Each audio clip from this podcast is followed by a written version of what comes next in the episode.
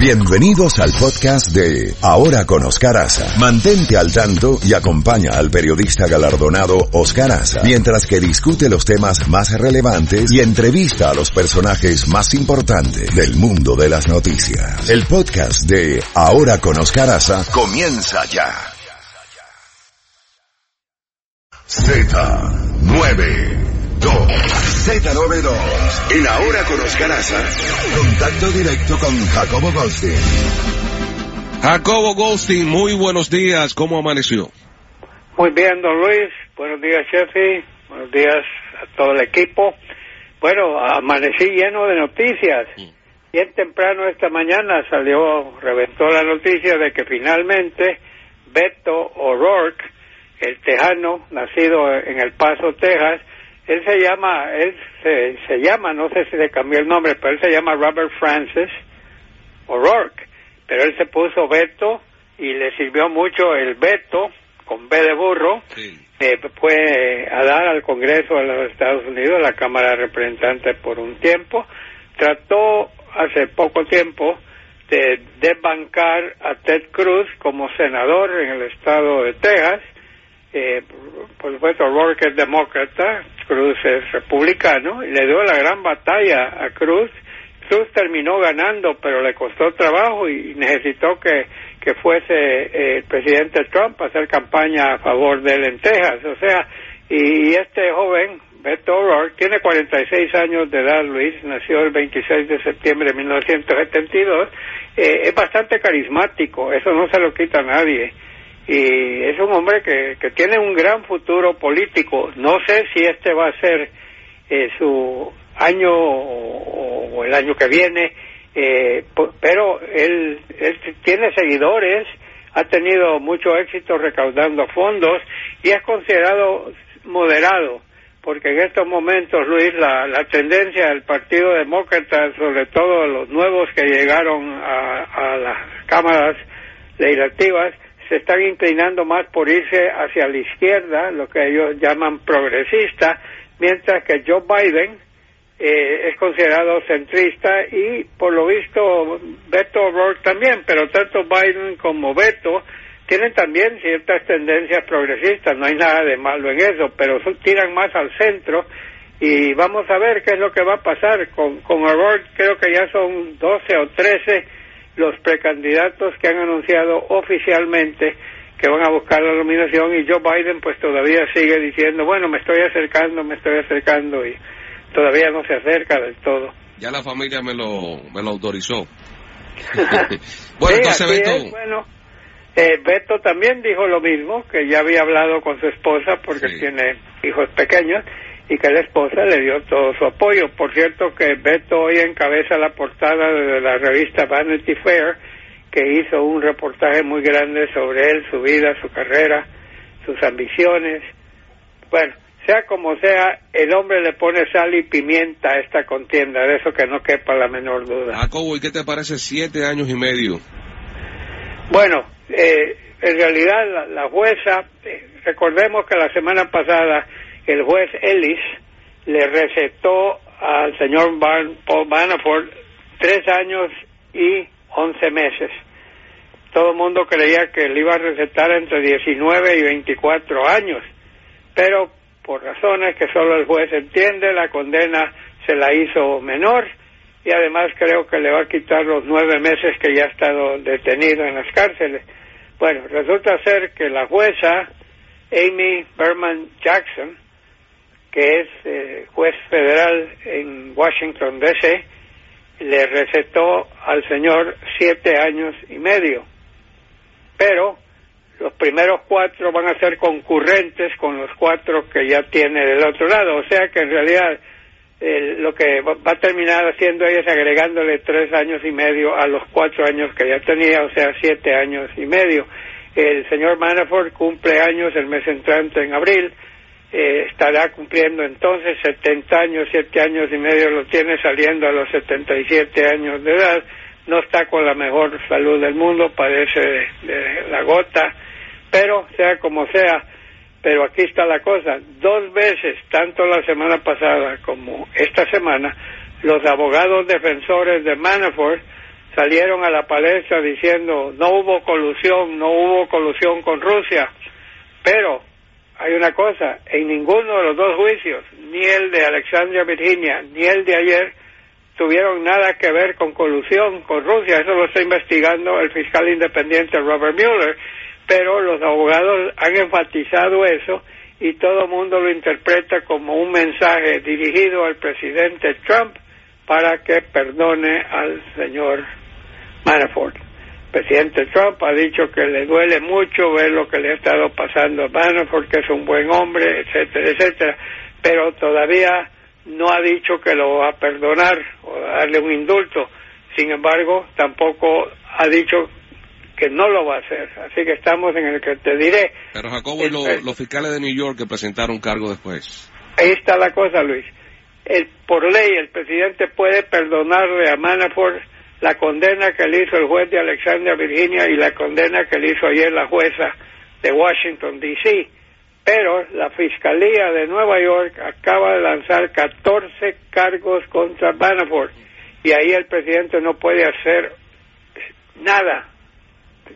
Él puede perdonar decisiones de cortes federales, pero no de cortes estatales. Así que, así como pintan las cosas, aún si el presidente le, otorga un perdón al señor Manafort, es casi imposible para él quedar fuera de la cárcel porque en Nueva York, con esos 14 cargos en su contra, eh, no me extrañaría que le, que le pongan unos cuantos años también. Así que en una forma u otra, me late que el señor Manafort va a terminar en la cárcel. Bueno, Jacobo, ¿y qué me dice de que Estados Unidos eh, prohíbe los vuelos de los aviones Boeing 737 MAX 8 y 9. Ya era hora, ya era hora, Luis. Y el resto del mundo ya había ordenado que ningún avión de esos despegara. Mira, yo estuve una vez en la fábrica de Boeing visitándola hace como seis años, queda en el estado de Washington. Y ahí estaban eh, poniendo, estaban sacando a la luz pública el Boeing 787 que fue un avión increíblemente hermoso y bueno y todo lo que tú quieras. Me tocó verlo cuando despegó y dio unas vueltas alrededor de... Eh, el Boeing 737 ha sido el gran caballito de batalla de nuestros tiempos. Antes de que tú nacieras, Luis, yo ya estaba andando y los aviones que eran los grandes cargueros de su tiempo de pasajeros era el 70, eh, no, no 700, era el DC-3 DC-3, que era lo mismo en carga, pero se llamaba C-46. Esos eran los aviones de combate. No había radar, no había tracking.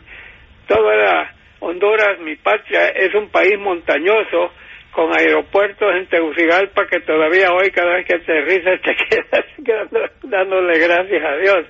Pero eh, los pilotos volaban el DC-3 a perfección fue el caballito de batalla. Después del caballito de batalla fue el eh, fue el Boeing eh, que salió a, la luz, ¿no? Este este este vuelo el 737 que era el 737-1, después 2, 3, 4, 5, ahora es 8 y 9, ¿no? Ok, caballito de batalla. Resulta ser que el, el, el 8M, Max ese ha tenido muchos problemas Cinco pilotos, Luis, ya salieron americanos, diciendo que ellos habían tenido problemas. Cuando el avión despegaba, empezaba una maniobra rara y había una computadora. Es que todo esto se debe a la computadora. No, no se cree que sea un error mecánico o un diseño mecánico. Se cree que la computadora dice una cosa y los pilotos no están adiestrados debidamente para poder manejar cuando cuando la computadora le dice al piloto, hazte un lado que la que mando soy yo. Y, y ese es el problema serio. Ahora, la investigación, fíjate lo que es la cosa, la, la, investigación, eh, las cajas negras, que son color naranja, pero les llaman cajas negras, están siendo enviadas a Francia, porque el gobierno de Etiopía no tiene confianza que aquí en Estados Unidos tomarían las cosas eh, imparcialmente, porque la Boeing aquí es una de las principales empresas de este país que produce gran cantidad de divisas, entonces la están mandando a Francia, para que ahí las autoridades francesas determinen, y estoy seguro que otros países van a colaborar con esta investigación, qué fue exactamente lo que le pasó al vuelo ese, que era el vuelo 302 de la línea de Etiopía, 157 personas a bordo, todos perdieron la vida, como igual había ocurrido en Indonesia hace cinco meses, donde otro avión del mismo modelo se estrelló, apenas había despegado. Así que algo hay, hay que encontrarle la solución, mientras tanto esos aviones se quedan en tierra. Así es, hay que buscarle solución a eso. Jacobo, acaba de salir que el Senado de Estados Unidos votaría hoy contra emergencia nacional de Trump. Sí, correcto. No, no cabe duda, no cabe duda de que eso va a ocurrir y parece que los republicanos tienen el voto necesario para poder eh, llevar a cabo. Ya lo aprobó la Cámara de Representantes. Sin embargo, Luis, eso va a tomar tiempo y hay otro problema. Aún si lo, aún si lo autoriza el Senado, eh, el presidente Trump rehúsa firmarlo, no tiene ni la Cámara de Representantes ni el Senado y se necesita que ambos lo tengan.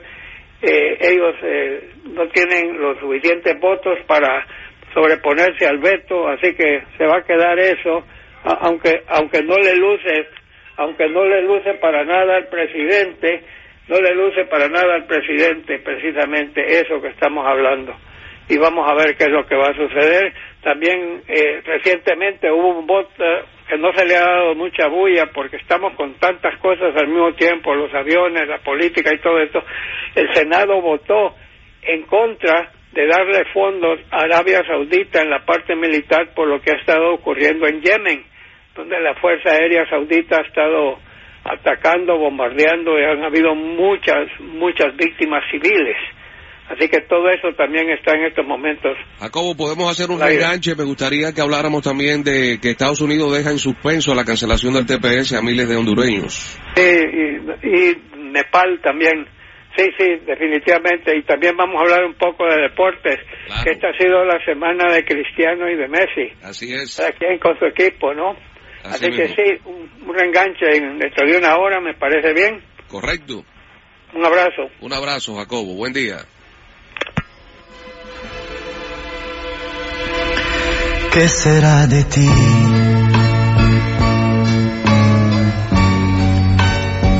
Necesito saber hoy de tu vida. Alguien que me cuente sobre tus días. Anocheció y necesito saber. ¿Qué será de ti? Cambiaste sin saber toda mi vida, motivo de una paz que ya se olvida. No sé si gusto más de mí o más de ti.